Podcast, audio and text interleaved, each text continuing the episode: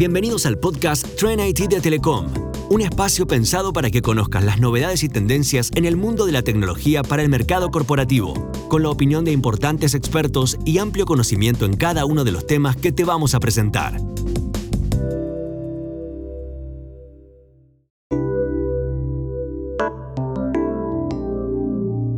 Bienvenidos a Trend IT, el podcast de Telecom Empresas donde el objetivo es conocer sobre las nuevas tecnologías y cómo nos pueden ayudar en nuestro negocio. En el episodio de hoy vamos a hablar sobre una de las tecnologías del momento, sino de la década me animo a decir, ¿no? Y es sobre la inteligencia artificial generativa. Es una tecnología que está revolucionando todo y específicamente hoy vamos a hablar sobre el chat GPT, que es la herramienta basada en esta tecnología que es la más conocida de todas, ¿no? que seguramente todos ustedes la han probado de alguna u otra manera. Entonces hoy, los temas son muy amplios, vamos a hablar sobre el ChatGPT y su relación con Bing, que es el buscador de Microsoft. Como sabemos que el tema es amplísimo, también vamos a tener un segundo episodio donde vamos a hablar del ChatGPT, pero con su relación en la herramienta Microsoft 365 Copilot que ya fue presentada y estará disponible próximamente. Para eso vamos a conversar con Martín Cierrillo, que es director de tecnología en Microsoft de Argentina, y yo soy Débora Slotinsky. Hola Martín, bienvenido. Hola Débora, ¿cómo les va? Un gusto conversar con vos sobre temas tan innovadores como lo que es la inteligencia artificial generativa. Un gusto estar acá y la verdad que es un tema que me apasiona mucho, así que me, encantó la invitación y bueno, vamos a ver qué sale de esta charla. Bueno, me imagino que has probado la herramienta. Vamos a recordar para algún distraído que está disponible de forma gratuita en línea y hace traducciones en texto real, mantiene conversaciones, responde preguntas, hace un montón de cosas. Es una herramienta de la firma OpenAI que ha sellado un acuerdo o tiene una relación muy estrecha con Microsoft. Entonces, en primer lugar, te pregunto, ¿cuál es la relación que tienen estas dos compañías?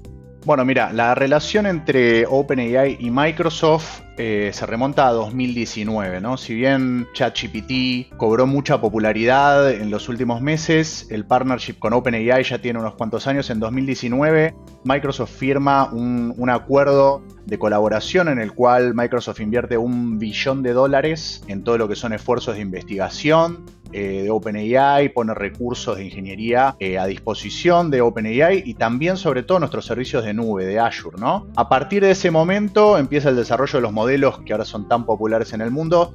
Todo lo que es OpenAI, los servicios que, dan OpenAI corren íntegramente en Azure a partir del el éxito de, ChatGPT en enero del 2023, se refuerza la inversión de Microsoft sobre el partnership con OpenAI con 10 billones de dólares adicionales. O sea, nosotros tenemos 11 billones, billones. Atención a la B, de dólares invertidos. Equivalen a mil millones.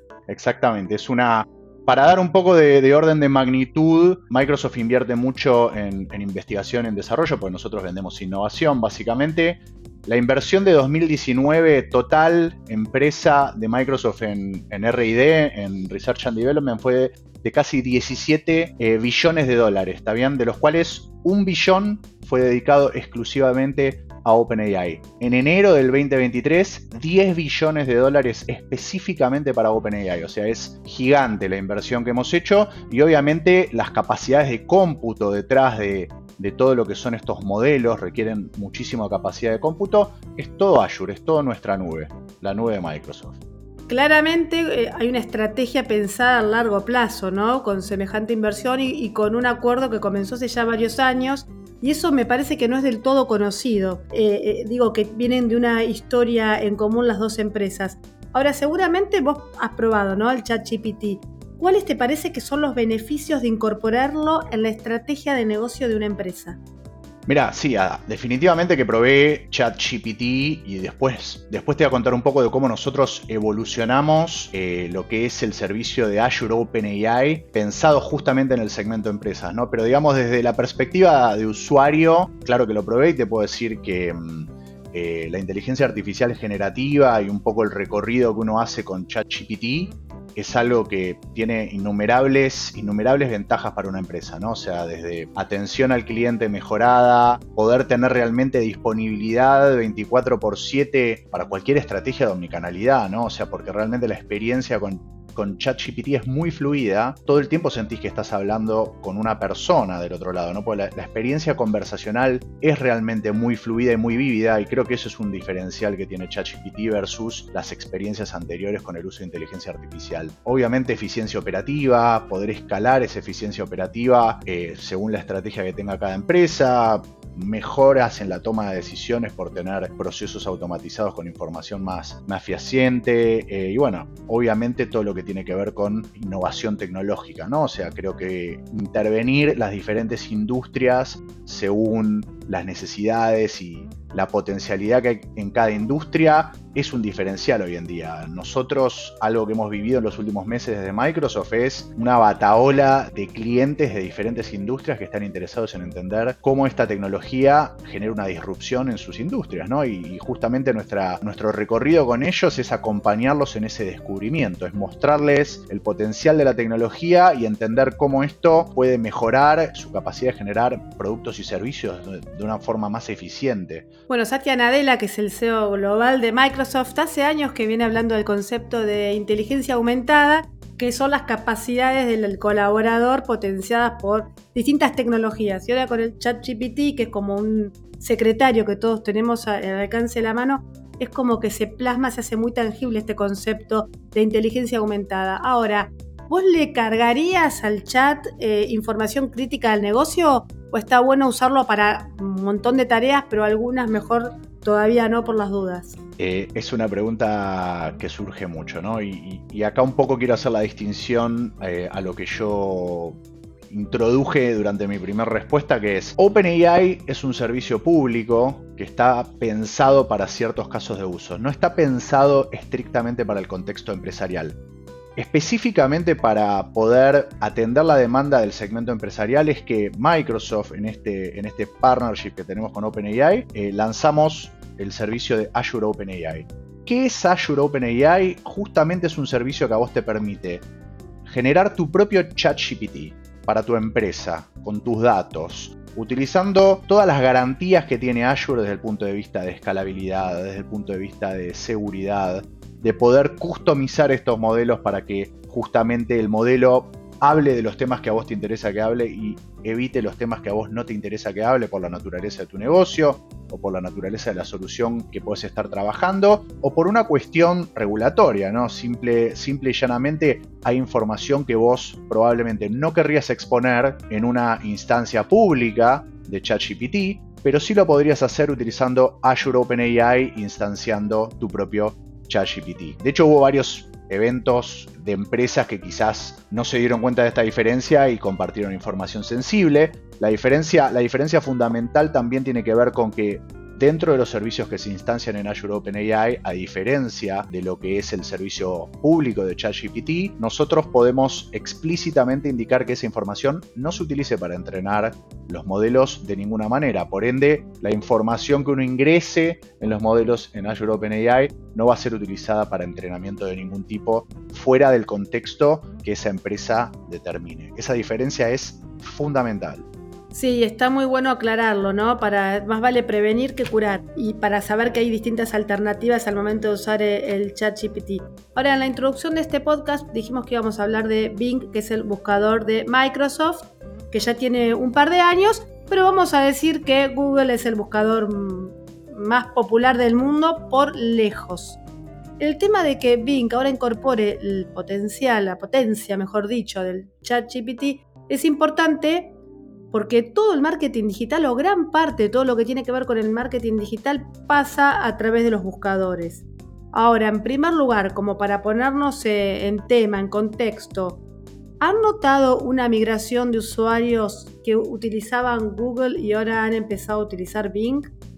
A ver, no, voy a hablar de qué utilizaban los usuarios antes, eh, pero sí te puedo decir que. No, voy a hablar porque no tengo la información para decirte específicamente si, si, si, hacemos ese, ese recorrido, pero sí lo que te puedo decir es la explosión en la cantidad de usuarios activos que ha habido en Bing es significativa. Hoy en día eh, estamos en el orden de los 100 millones de usuarios activos diarios y, y es un crecimiento realmente exponencial, que tiene que ver un poco con lo que vos comentabas recién, ¿no? O sea, Internet hace unos 20 años aproximadamente cambió, cambió radicalmente la manera eh, en, la que, en la que nosotros accedemos a la información. ¿no? Básicamente esa fue la, la, revolución que, se introdujo como, como parte de la llegada de Internet y la manera en la que nosotros hemos recorrido Internet eh, no ha cambiado realmente, categóricamente, ¿no? Han cambiado un poco los productos y los servicios, definitivamente los sitios, la complejidad, digamos, de la arquitectura de Internet definitivamente evolucionó, pero la manera en la que nosotros buscamos contenido no cambió radicalmente. Y un poco una de las, vertientes principales que nosotros utilizamos en, en lo que es consumo masivo desde Microsoft fue utilizar la inteligencia artificial generativa para radicalmente cambiar el concepto de búsqueda de Internet utilizando justamente eh, AI generativa eh, dentro de Bing. Y si ustedes tuvieron la oportunidad de probarlo, básicamente es una experiencia totalmente conversacional. Quizás la diferencia que vos tenés entre lo que es ChatGPT y Bing es ChatGPT estaba entrenado con un, con un corpus estático, ¿no? con una cantidad inmensa de información, pero estática, se sacó una foto de esa información y es con lo que se entrenó ChatGPT. Bing busca en tiempo real, Bing hace búsquedas probabilísticas a partir de la información que vos le ingresás y te presenta la información a modo de conversación. Entonces vos podés justamente interpelar a Internet mismo, ¿no? O sea, podés tener una conversación teniendo del otro lado toda la información que hay disponible en Internet. Y creo que eso es totalmente transformacional a la experiencia de navegación tradicional a la que todos venimos acostumbrados. Y cada vez es mejor, ¿no? O sea, es un poco interesante la manera en la que cada vez integramos, logramos integrar mejor el mostrar esos resultados en este contexto de conversación. Si no tuvieron la oportunidad de probarlo nunca, les sugiero que lo hagan porque la verdad es que es realmente entretenido. Yo, yo personalmente lo uso muchísimo y, creo, creo que es un cambio muy importante sobre cómo todos estamos acostumbrados a navegar en Internet. A propósito de tu respuesta, me parece importante recordarle a la gente que el chat GPT en su versión 3, que es la que usamos todos, está actualizada hasta el 2021, por lo que no responde preguntas que tengan que ver con quién ganó el último mundial y cosas por el estilo, porque no está actualizado para dar esas respuestas. Entonces, dado eso y dado lo que acabas de comentar recién, ¿en qué casos conviene ir directamente a usar el chat GPT y en qué casos eh, ir por Bing?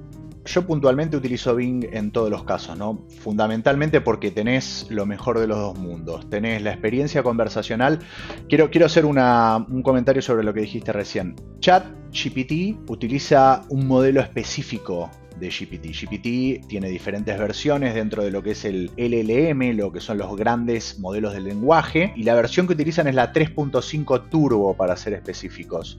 Bing utiliza GPT-4, ¿no? que es la última versión y la más innovadora de los LLM eh, en la línea de, GPT. ¿Cuál es la diferencia fundamental? Vos en, en, GPT 3.5 utilizás solo texto, en GPT 4 podés utilizar texto, imágenes y sonido también para interactuar con el modelo. Esto no se ve hoy en día en todas las interacciones, pero de a poco cada vez va a aparecer más. Eso quiere decir que Bing, vos le podés hacer una pregunta, te puede contestar con una imagen, le podés hacer una pregunta sobre esa imagen y te la va a poder contestar. Y lo mismo va a ocurrir con el audio a medida que el roadmap vaya avanzando y la solución vaya evolucionando. Esas son capacidades que no tenés disponibles en chat GPT tradicional y creo que hacen que la experiencia justamente sumado al hecho de que la información es, como yo comentaba antes, en tiempo real de Internet, eh, no sobre, sobre un set de data estática, hacen que la experiencia sea muchísimo más rica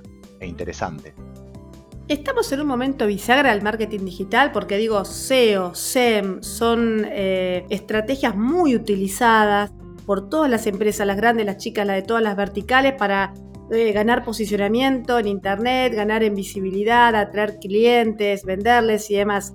¿Qué va a pasar de acá en más con la incorporación de la inteligencia artificial generativa? ¿Cómo lo ves vos? Te cambiaría la pregunta, si me permitís, ¿no? O sea, yo, yo preguntaría, ¿estamos en un momento bisagra en la historia de la humanidad? Porque creo que esa es la, la discusión que surge en diferentes espacios, porque es verdad, el marketing digital se va a ver fuertemente afectado por la introducción de la inteligencia artificial generativa, sin lugar a dudas. Ahora, no deja de ser verdad para otras industrias y para otras actividades.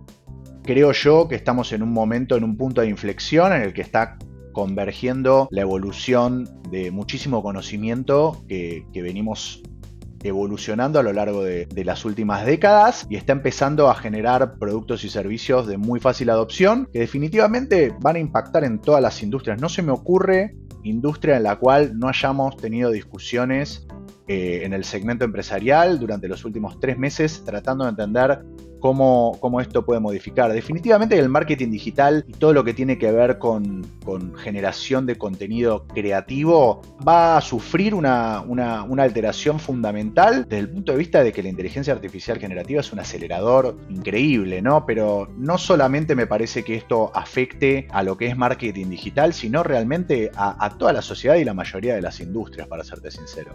No, claro, yo te hacía la pregunta específicamente hablando de marketing digital porque venía a colación de Bing. Totalmente, sí. Definitivamente el modelo de, monetización es absolutamente diferente cuando vos ya no tenés la variable, la variable de cómo se navega tradicionalmente o cómo nosotros venimos navegando tradicionalmente. Eso definitivamente se va a ver afectado, sin lugar a dudas.